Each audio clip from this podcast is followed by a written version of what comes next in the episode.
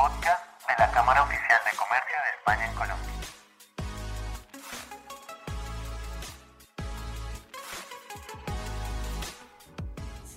Buenos días a todos y todas nuestras oyentes. El día de hoy nos encontramos un día más en el podcast oficial de la Cámara Oficial de Comercio de España y Colombia. Como lo pueden ver en el título, estamos con una gran invitada. Nos acompaña el día de hoy María Isabel de Fundación Ayuda en Acción. ¿Cómo estás, María Isabel?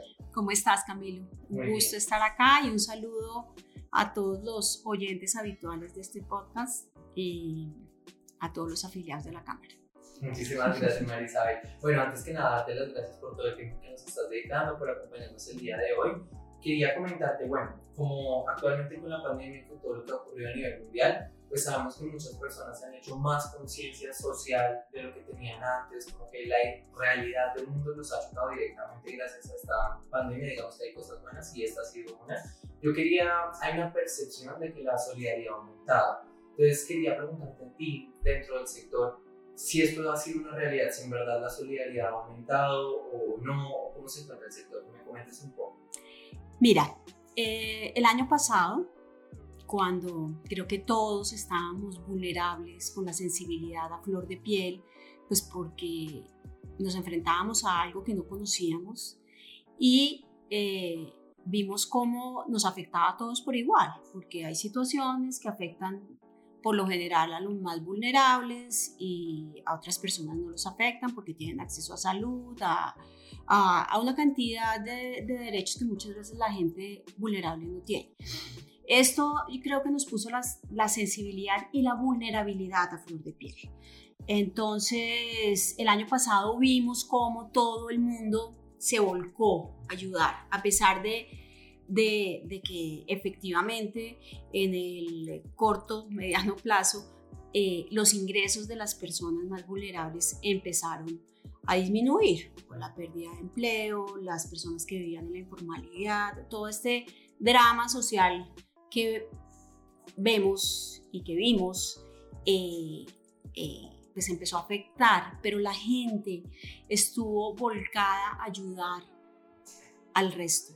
Al servicio. Exactamente. Entonces, por decirte algo, eh, nosotros lanzamos varias campañas para apoyar eh, a las personas de las comunidades en las que estamos y me llamaba gente, oiga María Isabel, ¿yo cómo hago? Yo no había caído en cuenta cómo hace un niño para estudiar en la ruralidad, cómo... Entonces, en esas campañas puntuales el año pasado realmente vimos eh, cómo la solidaridad aumentó porque nos vimos todos, eh, nos enfrentamos a la vulnerabilidad que, que, que, que trajo la pandemia.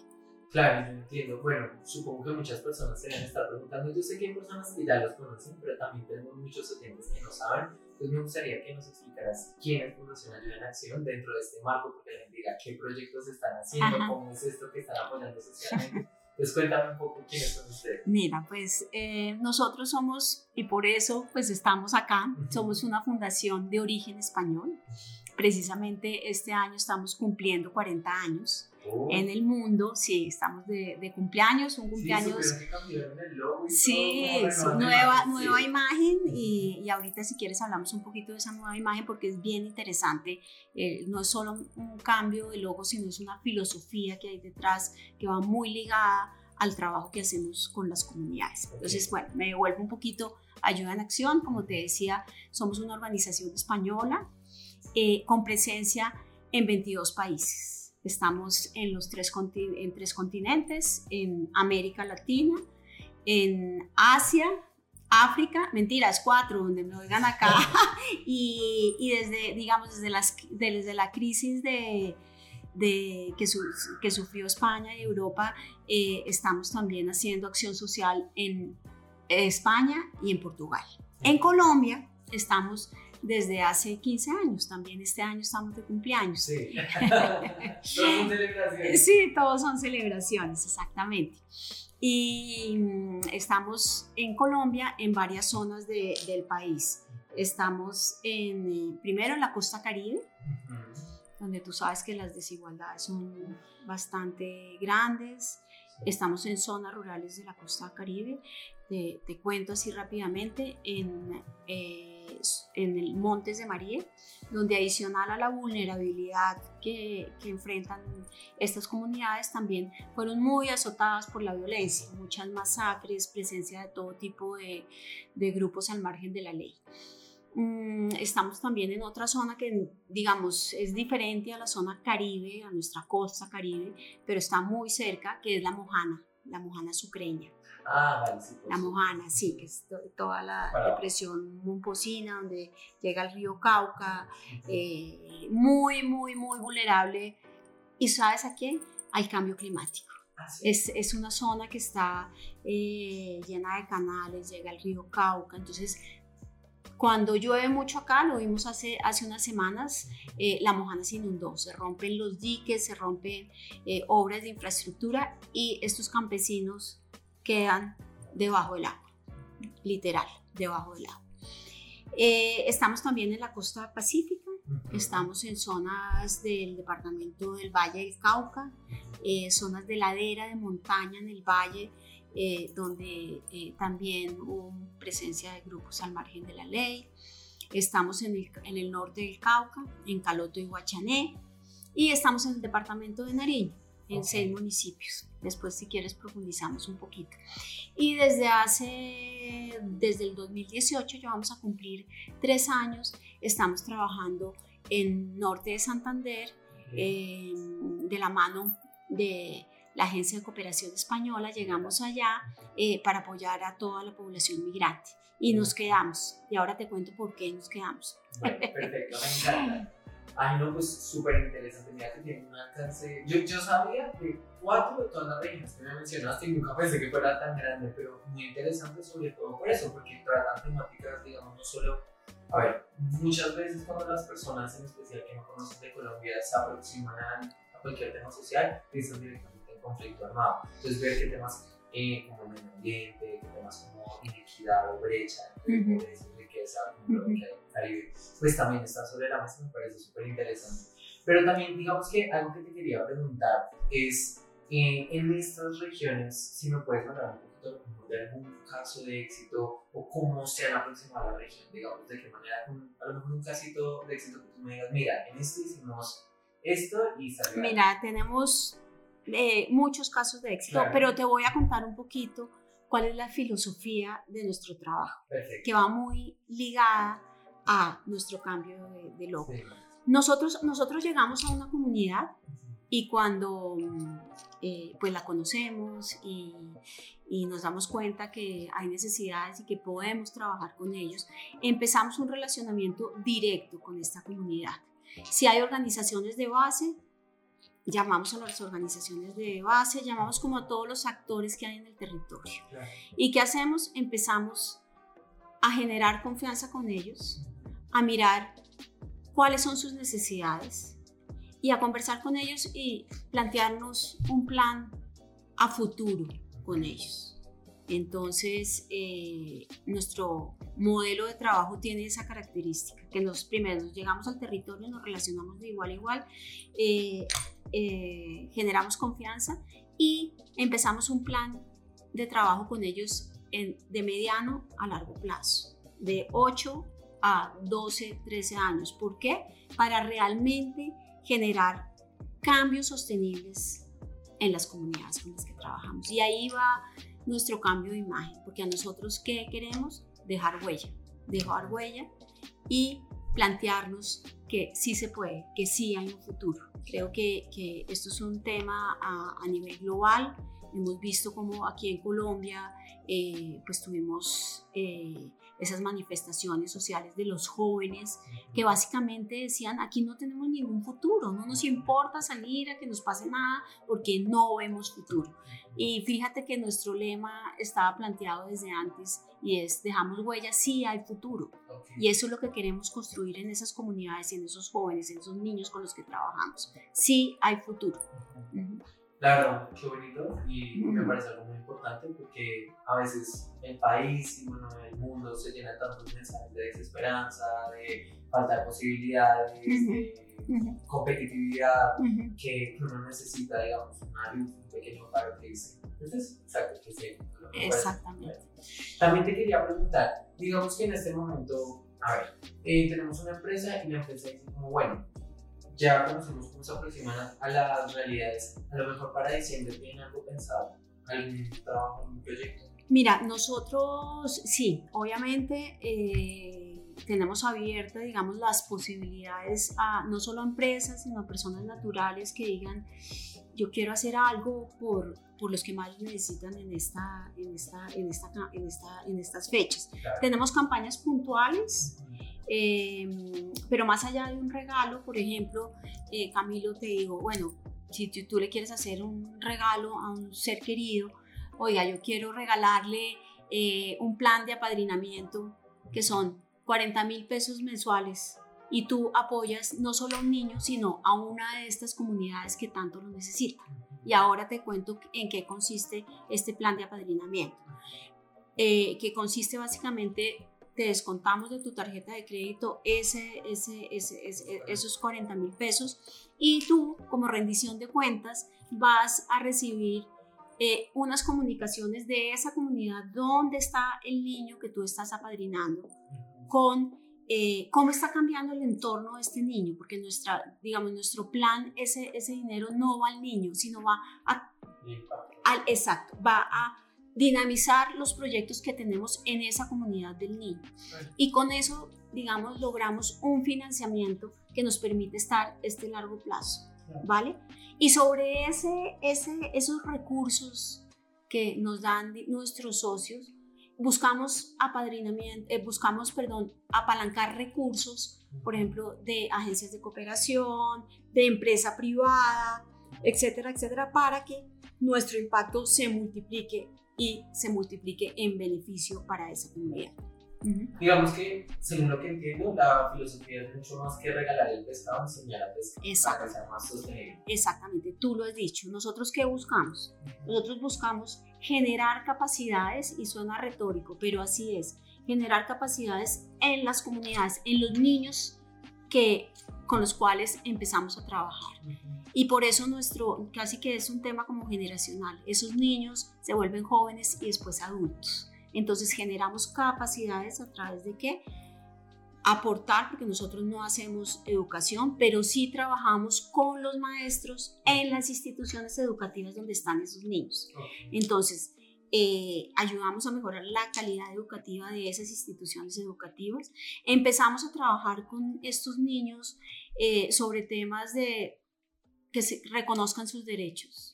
Empezamos a trabajar con ellos también en una resolución pacífica de conflictos, porque tú sabes que el tema de violencia está casi que enquistado en nuestra sociedad, lamentablemente.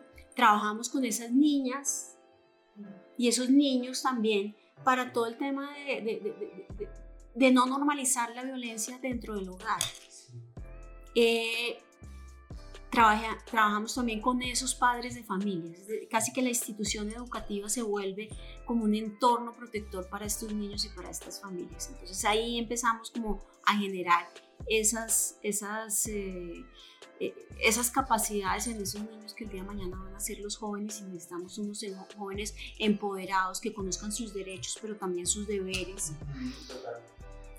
Y digamos con esa inversión que hacemos en proyectos con la comunidad que buscamos que esos jóvenes el día de mañana puedan encontrar eh, un trabajo digno o un proyecto digno en su comunidad. Ojalá. Tenemos, tú me hablabas de, de, proyectos de éxito. Te cuento en este momento que todos vimos el problema social que surgió en Cali.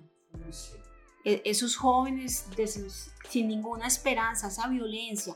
Nosotros trabajamos en los municipios, en, Palmira y El Cerrito, al lado de Cali, precisamente un proyecto con jóvenes, con jóvenes que no veían su futuro en el campo.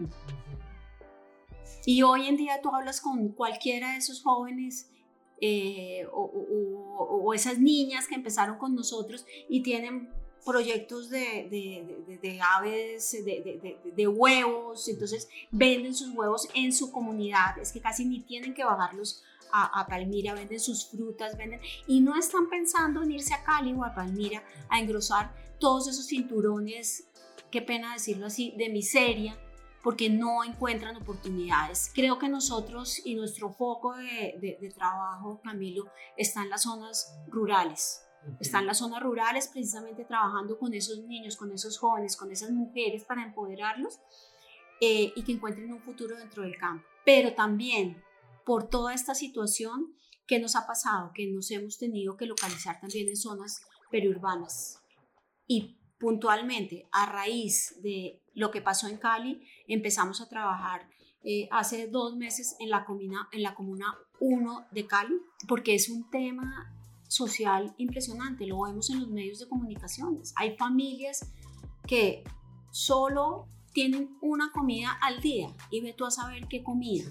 Entonces estamos haciendo casi que un tema de ayuda humanitaria en esta comuna, precisamente para empezar a generar confianza con ellos y ver qué planteamiento empezamos a trabajar en el mediano plazo con estas mujeres y estos jóvenes que están en esta comuna. Claro, es que a mí me parece, digamos, hay muchos temas que tocar de lo que acabas de decir. Primero me parece muy importante y siento que es importante explicar a los oyentes, porque no todos colombianos, que la presencia del Estado colombiano es mucho mayor en las ciudades que en el ámbito rural. Por eso normalmente se necesita de apoyo de fundaciones como Fundación Ayuda en Acción para suplir esas carencias que tiene el Estado, pues que son una realidad lamentablemente. Nos gustaría que no fuera así, pero así En segunda instancia, eh, también me gustaría recordarle a los oyentes la importancia, digamos, de estos aportes, porque muchas veces las personas, yo siento que es un discurso que se intenta dar como por darse palmaditas en la espalda, pero más que ayudar enviando un regalo, enviando un dinero, enviando un mercado, se debería considerar cómo se puede ayudar a que esas personas el día de mañana puedan conseguir su propio mercado, conseguir sus propios regalos y no uno estar mandando porque el día que tú no estés, ellos no van a tener la manera de conseguir hacerlo. Entonces esa sostenibilidad del apoyo social es algo que debería mirar todas las personas en el momento de querer hacer un cambio en la sociedad, porque si no, no va a ser un cambio estructural y no va a perdurar, y es algo que, que rescato mucho de lo que mencionaste. Y en tercera instancia, sé que muchas personas a nivel mundial, sin atrevería a decir, estuvieron muy pendientes de lo que estuvo pasando aquí en Colombia. Cali tuvo los ojos del mundo entero porque fue una zona impactante, o sea, sí. Cali fue supremamente impactante. Pero también quiero evidenciar que no que hay más allá de escandalizarse, hay más allá de no decir, Dios mío, ¿qué está pasando? Sino buscar de qué maneras uno puede aportar un granito de arena para que esto no se repita, para que esto cambie. Entonces, eso me parece muy importante rescatarlo porque todos nos podemos escandalizar al fin y al cabo, esas cosas son atroces, pero pocas personas dan el paso y siento que es algo que queremos también hacer con este podcast y es invitar a la acción quedarnos como oyentes pasivos de todo lo que ha venido a pasar, sino a lo mejor no tenemos toda la capacidad de ir a las comunidades como ustedes lo hacen, hacer el cambio, pero si vemos y podemos asesorarnos de que el se está haciendo, pues em, podemos destinar y aportar de otras maneras. Exactamente, tú lo has dicho, tú lo has dicho, y, y no creas, esa reflexión no la hicimos nosotros como organización. Claro. Eh, estamos donde debemos estar y después de, sí, estamos con, con, los jóvenes campesinos para darte el ejemplo que te decía ahorita alrededor de Cali. Estamos en, y estamos, digamos, mirando a ver qué podemos hacer en Cali. Y además no solos, porque es que también nosotros nos, no, nos unimos con las organizaciones que hay en los mismos territorios en los cuales nosotros estamos. Y si eh, sabemos que esta organización lo hace mejor que nosotros, pues lo llamamos y le decimos, oiga, venga a trabajar con nosotros, que nosotros tenemos esta expertise, pero usted es mucho mejor en esto. Entonces, eh, también quiero, quiero decir, nosotros tenemos unos socios locales maravillosos con los cuales eh, trabajamos en, en, en, esos entornos. Tú me hablabas de casos de éxito, Camilo. Yo quiero, yo quiero mencionarte hace, hace pues ya cuando pudimos empezar a viajar un poquito. Eh, tuve la oportunidad de conocer, eh, no conocer, de volver al, proyecto que estamos desarrollando en, el departamento de Nariño, en siete municipios del departamento de Nariño, eh, pues que tú sabes todo lo que pasa en Nariño. Desafortunadamente es, es, uno del, pues, es el departamento que más cultivos ilícitos tiene em, y, hice pues un, viaje, llegamos a, Tumaco, estuvimos eh, eh, mirando, em, eh, hablando con, con, las mujeres cultivadoras de, cacao. Ahí tenemos un, trabajo también de la mano de la Agencia Española de Cooperación, un convenio muy interesante en el cual estamos trabajando con los productores de cacao para fortalecer sus plantaciones, mejorar la calidad del cacao que ya tienen a través de injertos, digamos, todo un trabajo técnico eh, con estos campesinos para que realmente vean como una alternativa, sobre todo que mejora sus ingresos el, el cultivo del cacao. Estamos trabajando ahí en Tumaco, donde tú sabes que las características del cacao son maravillosas, pero también mejorando esas características en otros municipios de cordillera donde los campesinos sufren el mismo drama, tú hablas con ellos y ellos le quieren apostar a la legalidad, pero desafortunadamente eh, lo que tú decías en la ausencia de Estado, en esos... En esa...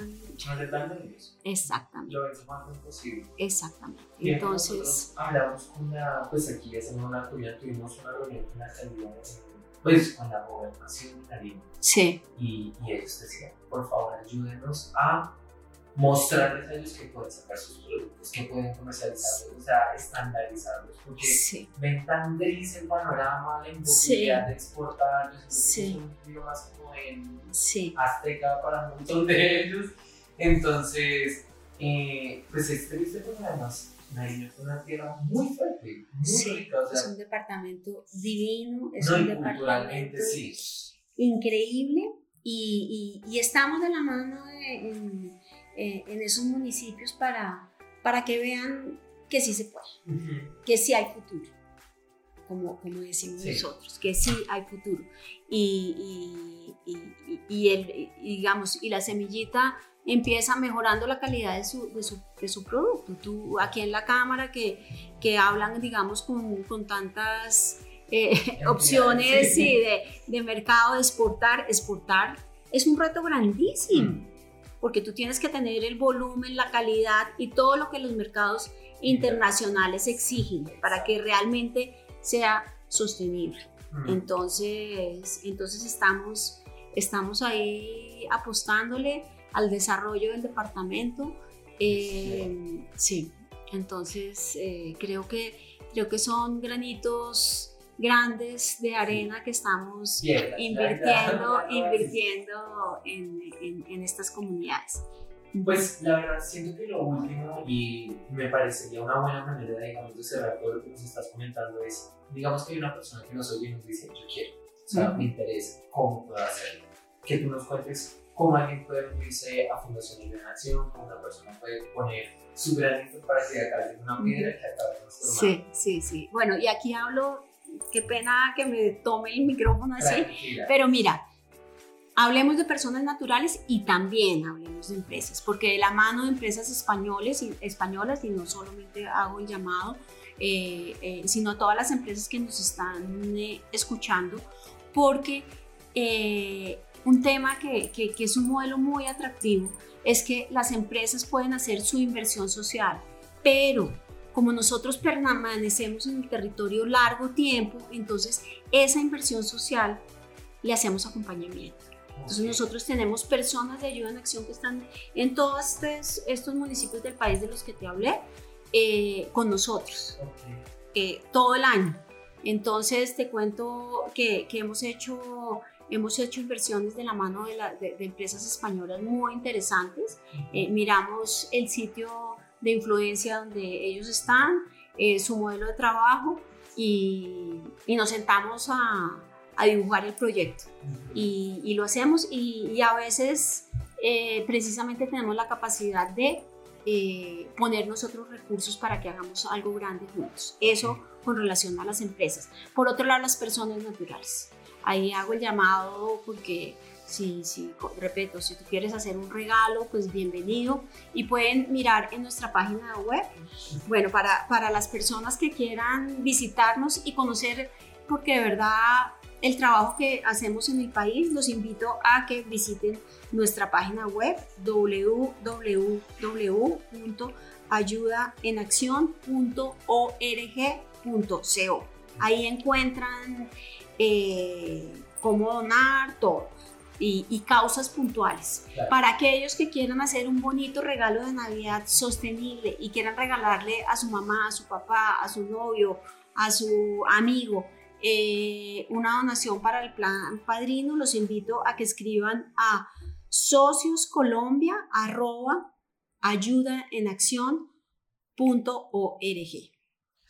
Perfecto, también desde la Cámara les recordamos que si entran en nuestra página web, en el apartado de asociados, en el clúster social, se encuentra el logo de Allá nuevo además, para que puedan entrar también a la página web por ese medio. Y que si están interesados también se pueden poner en contacto directamente con nosotros y nosotros lo redireccionamos con, con la Fundación Sin Sí, y también los invito a todos los oyentes a que nos sigan en nuestras redes sociales, porque...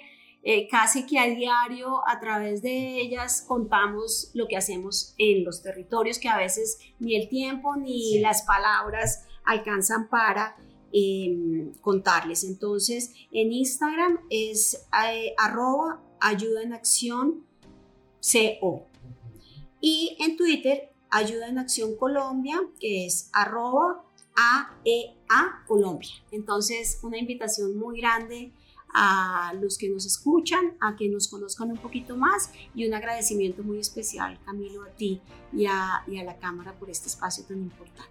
No, gracias a ti por venir, gracias también de verdad de corazón desde la Cámara, las gracias y les damos las gracias por ese trabajo tan bonito que hacen porque sabemos lo importante que es. Nos importa España, pero también nos importa Colombia. Sí. Y, nos alegra mucho que sigan haciendo ese impacto en América, en África, en Asia y en Europa y, agradecerte por tu tiempo y por todo lo que nos dedicaste el día de hoy. Esperamos que, que la hayas pasado muy bien. Les agradecemos a todos y todas nuestros oyentes por su tiempo el día de hoy. Esperamos que estén muy bien. Muchas gracias.